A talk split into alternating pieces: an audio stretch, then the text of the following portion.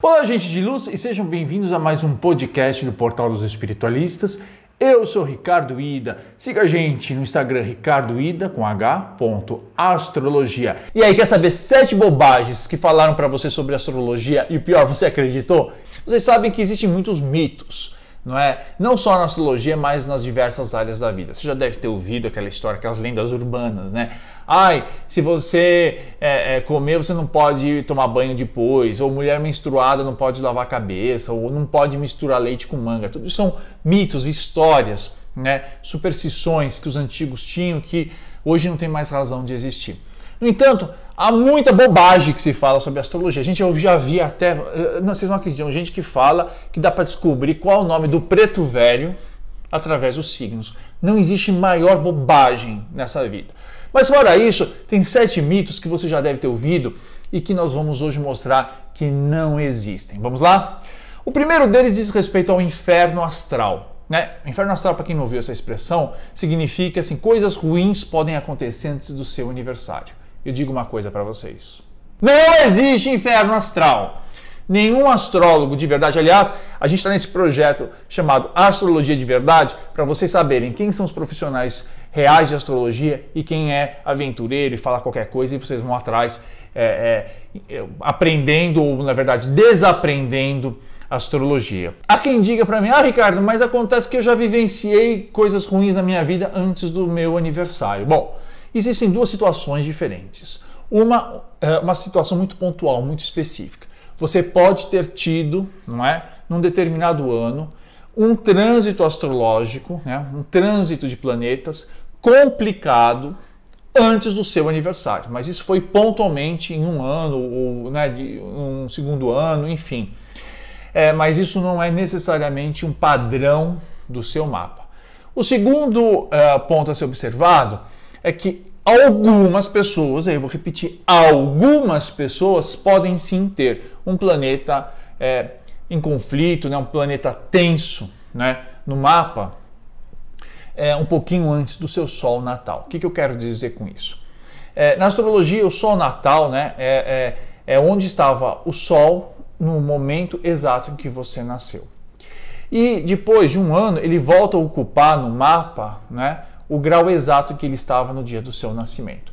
E pode ser, não é? Você imagina que é, astrologia é feita de ciclos. É, pode ser que algumas pessoas tenham planetas tensos é, no mapa, né, graus antes do Sol. Então, toda vez que o Sol voltar a passar por aquela área, aquilo uh, pode eh, ativar, né, é, é, algum, ser um gatilho, talvez essa seja a palavra melhor, para algum acontecimento tenso na sua vida. O segundo mito é signo e constelação são a mesma coisa.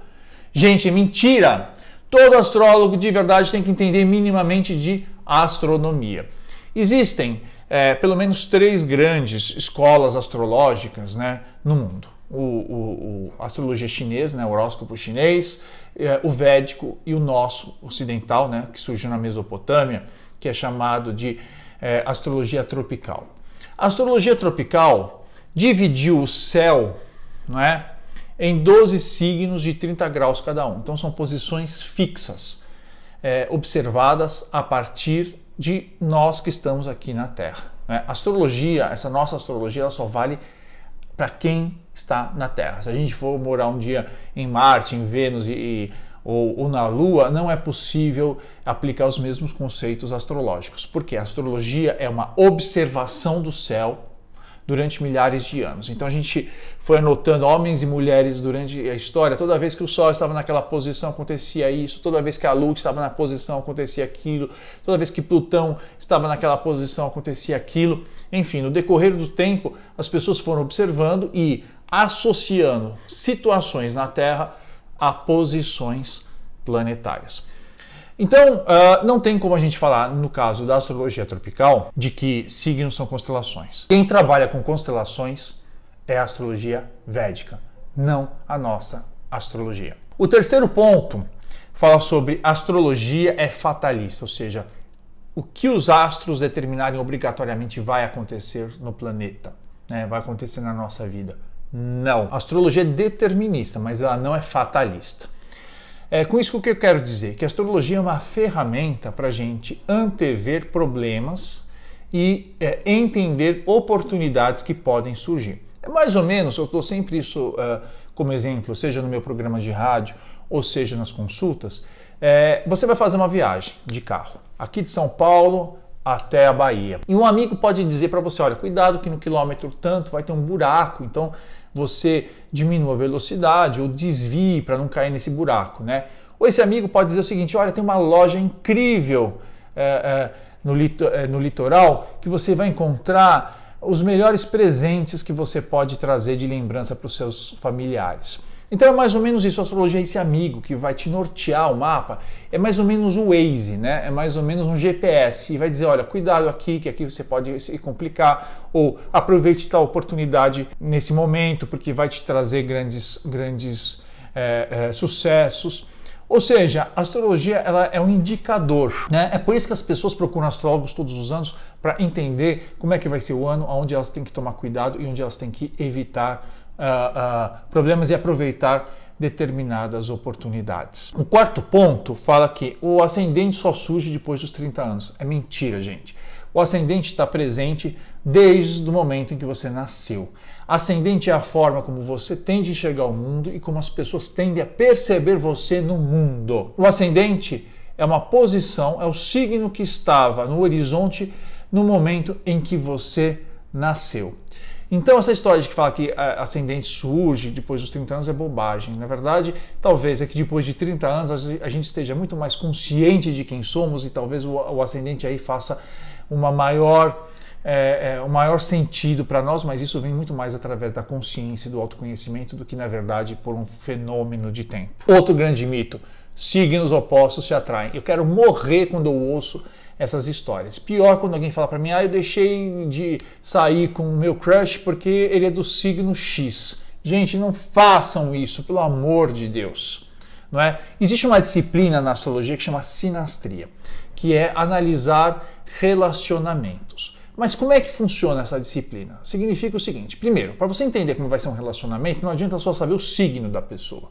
Você tem que saber o seu signo, o signo da pessoa, você tem que saber se, quais, se vocês têm objetivos comuns que o mapa dá, se, como é que vocês enxergam a comunicação, como vocês.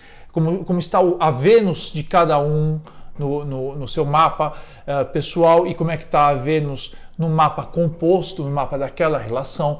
A gente tem que saber como é que estão as casas que tratam da sexualidade, por exemplo, em cada um dos mapas. Enfim, são inúmeros aspectos que você tem que ler para poder entender se um relacionamento vai funcionar de uma maneira mais complicada ou se vai funcionar de uma maneira mais bacana, mais legal. É, mas de toda maneira, a astrologia, um astrólogo responsável, ele diz o seguinte: primeiro, apaixone-se pela pessoa. Aí a gente vai ver nos mapas o que, que é que dá para resolver, é, onde é que existe é, um, um imã, onde é que existe umas situações melhores no relacionamento e onde pode haver momentos de tensão. E aí, a partir deste conhecimento, é que vocês podem tomar as decisões, não é? Se continuam ou não, porque inclusive a sinastria vale não só para relacionamentos afetivos, mas para parcerias de, de, de sociedades, enfim e aprender a, a, a, administrar o relacionamento muito mais do que ficar escolhendo com quem é que você vai se relacionar baseado no mapa astrológico. O sexto mito fala sobre Plutão ser anão, então dançou astrologia. Bobagem, gente. Não importa se Plutão é um planeta anão, se deixou de ser um planeta anão, se Plutão é um sapato que está orbitando no universo, não importa. O importante é que existe um corpo, existe um ponto no mapa, que é, que é, que é Plutão, e que esse ponto, em determinadas posições do céu, vão indicar situações na vida da gente. Plutão é um planeta que fala de regeneração, que fala de transformação, transformações profundas, que fala de poder, que fala de magnetismo. Então, não importa se ele é um planeta não, se deixou de ser um planeta não, se é uma estrela, como eu falei. Você veja, o Sol é, é, é, um, é uma estrela, tem a sua função dentro do mapa. A Lua é um satélite, tem a sua função dentro do mapa. Tem estrelas fixas dentro do mapa que também tem a sua função. A gente tem Quiron, que é um asteroide, que também tem a sua função. Então não importa a natureza astronômica né, desse astro. A importância é que existe e, e a sua existência, né? Que existe esse corpo físico que está no mapa e que ele exerce algum tipo de influência na vida de mulheres e homens aqui na Terra. E por fim, é a ideia equivocada de que astrologia é misticismo. astrologia, primeiro, não é uma ciência que fica brigando com a astronomia. Não. A astrologia é um campo de saber que depende muito da astronomia para existir. Mas a astronomia vai entender lá o nascimento dos astros, como é que eles se movimentam, não é? Vai entender a origem do universo, as galáxias, etc. A astrologia tem uma única preocupação, né? analisar de que maneira que os planetas, estrelas, os astros, né? que tipo de influência, que tipo de mensagem eles passam aqui para o ser humano. Então, é, é, isso, isso independe, não tem nada a ver com religião. A gente existe, você te, pode encontrar muitos esotéricos que não entendem nada de astrologia, você vai encontrar astrólogos que também não entendem nada de esoterismo.